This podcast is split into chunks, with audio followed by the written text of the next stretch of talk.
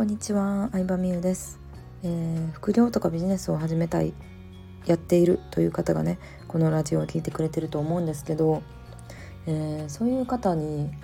一つ伝えたいのはお金のためにやってるという自覚を持つことですかね。うんなんかずっと副業をやってるけどなかなか稼げないっていう方に特に伝えたいんですけど、まあ、間違いなくお金のためにやってるわけですよ。会社の給料だけだったら少ないなからみんないろいろ調べてうんそれぞれのノウハウとかにたどり着いて、まあ、やってると思うんですけどなんかねそれをねこう世の中に貢献したいからとかそんなに稼いでないうちからきれい事っていうのをマジで言わない方がいいなと思います。うん、じゃないと自分の信念と違うことを言うと結構エネルギーが分散しちゃうというかブレちゃうんですよね。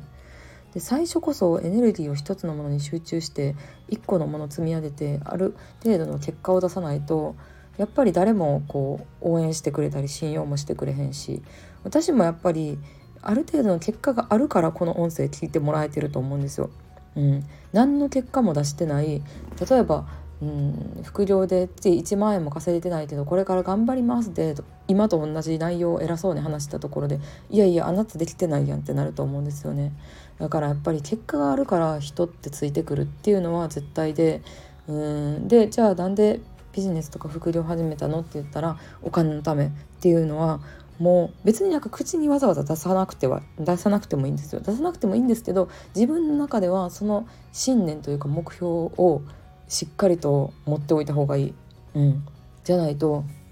なんか、うん、最初に出た目標からずれてあ別にでも人に喜んでもらえたしいいやまあ喜んでもらえることはいいんですけど別になんか私はそんな稼ぎたいわけじゃないからとか言い訳しだす人が本当に本当に多いんですけどでもうんなんかなんでそんななんかもっと正直になろうよって思いますね。うん正直になった人から稼げるようになると思うのでそこは本当に正直に、えー、なった方がいいですよ。うん、そうなのでね欲しいものあるとかやりたいことあるとか、うん、まあ単純に会社の給料やだけやったらなんかもう普通に節約しないと無理じゃないですか。手取り20万とかでもさ 実家住んでたらまだマシかもしれないですけど手取り20万で東京で一人暮らしすることがどんだけ貧しい生活になるかですよね。うん、だって実際物価は上がってるにもかかわらず会社のお給料上がってない状態なので会社はねやっぱりこうね不景気を経験してるから従業員には最低限のもう最低限生きられるだけの給料しか払いたくないっていうのが事実なんですよ。だから物価上がってんのに給料上げないっていう本当に異常なんですよね。給料がずっと上がってないっていうことが。そう。だから普通にもう普通の会社でその東京で一人暮らしっていうのがで女の子やったらさ美容院とかさもうインスタで見たカフェに行きたいとかあるじゃないですか。無理なんですよね普通にしてたら。うん。だからまあまあでもななんやろうな。なんかなんかちょっとの贅沢も本当に無理なんで副業で稼ぐしかないって感じですよね。っていう感じでなんかやりたいこととか不満があったから絶対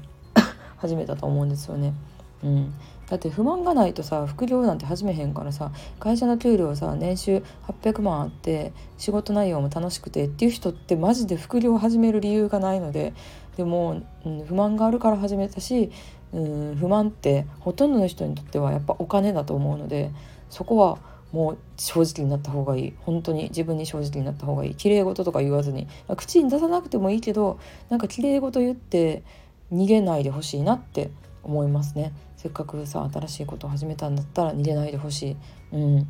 そう最初に思い描いたさうんま、女性やったらインスタとかで見て同い年ぐらいの女の子がなんかちょっと派手な生活してたりとかなんでこの子 こんなお金あるんやろみたいに思って始める人も多いと思うんですよ。もしくは、うん、私のお客さんで思うのは、まあ、産休とか育休入って、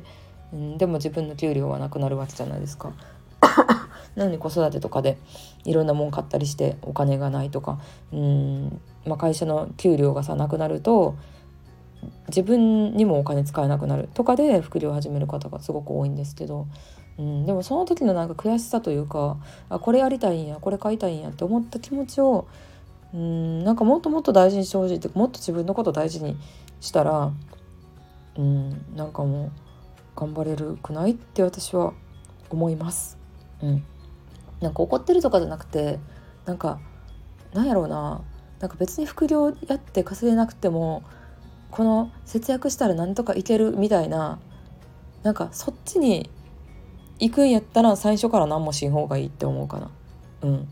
そうそうそう。じゃなくて仕事頑張って豊かな生活をしたいっていう方にうん一回でもこの世界に足踏み入れていろいろさ自己投資したりとかして頑張ってるんやったらうんそっちでさ頑張ろうよ。頑張ろうよって思いますよ。ね、だって本当になんか普通の生活するのがさ無理じゃないってか思うんですよ。20万やったらさ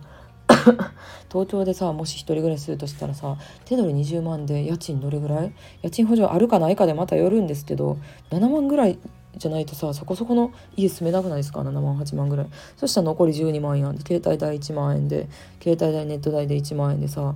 残り11万でさもう服ワンピース2万のワンピースと買ったら終わっちゃうっていうのがさ事実ですよねそうだからやもう基本的には会社員だけで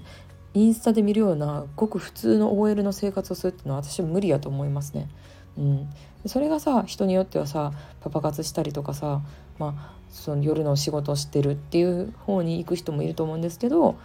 うん、私はなんかそういうのを経験したことがないのでどっちがいい悪いとか言えないですけどやっぱなんか若さの切り売りってなると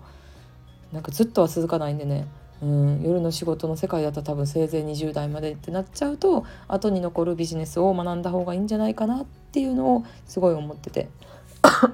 うん、私もブログでね最初モニターやったりとか PR のお仕事をいただいたことからちょっと OL よりは豊かな生活ができてでそこからもっと欲が出てきてビジネス始めたっていう経緯があるんですけどその、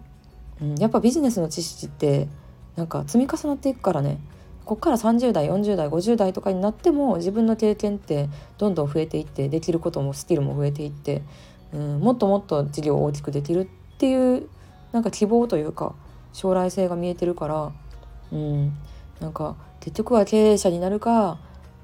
まあ、夜のお仕事をするかしか女性が稼ぐ方法って基本的にはないんですよ残念ながら。ない中でこっちのビジネスを選んだ方がまあスキルは長く使えるよっていう感じですかね。はい なので、まあ、そういう意味もあってこうね、まあ、実際私のとこに来てくれてるお客さんはママお母さんが多いんですけど3 4 0代40代の方とかもすごい多いんですけどでも20代の方にもこれをね伝えていきたいなとは思いますね。とはいえやっぱビジネスってね稼ぎちゃんと稼げるまでは時間もかかっちゃうのでそれやったらさなんかさバイトした方がいいやみたいな風に流されちゃう人も多いのが実際なんでうん多分単に目線で見るとそっちの夜の仕事する方がお金は稼げちゃうんですけどでもねやっぱり難しいですよね。早くお金稼ぎたいもんねみんな、まあ、どっちを選ぶかっていうのはもちろんね口出しする権利はないですけどまあ今日伝えたいのはそんな感じですよ。今日も聞いてくれて本当に本当にありがとうございました。是非いいねボタンを押してください。ではでは。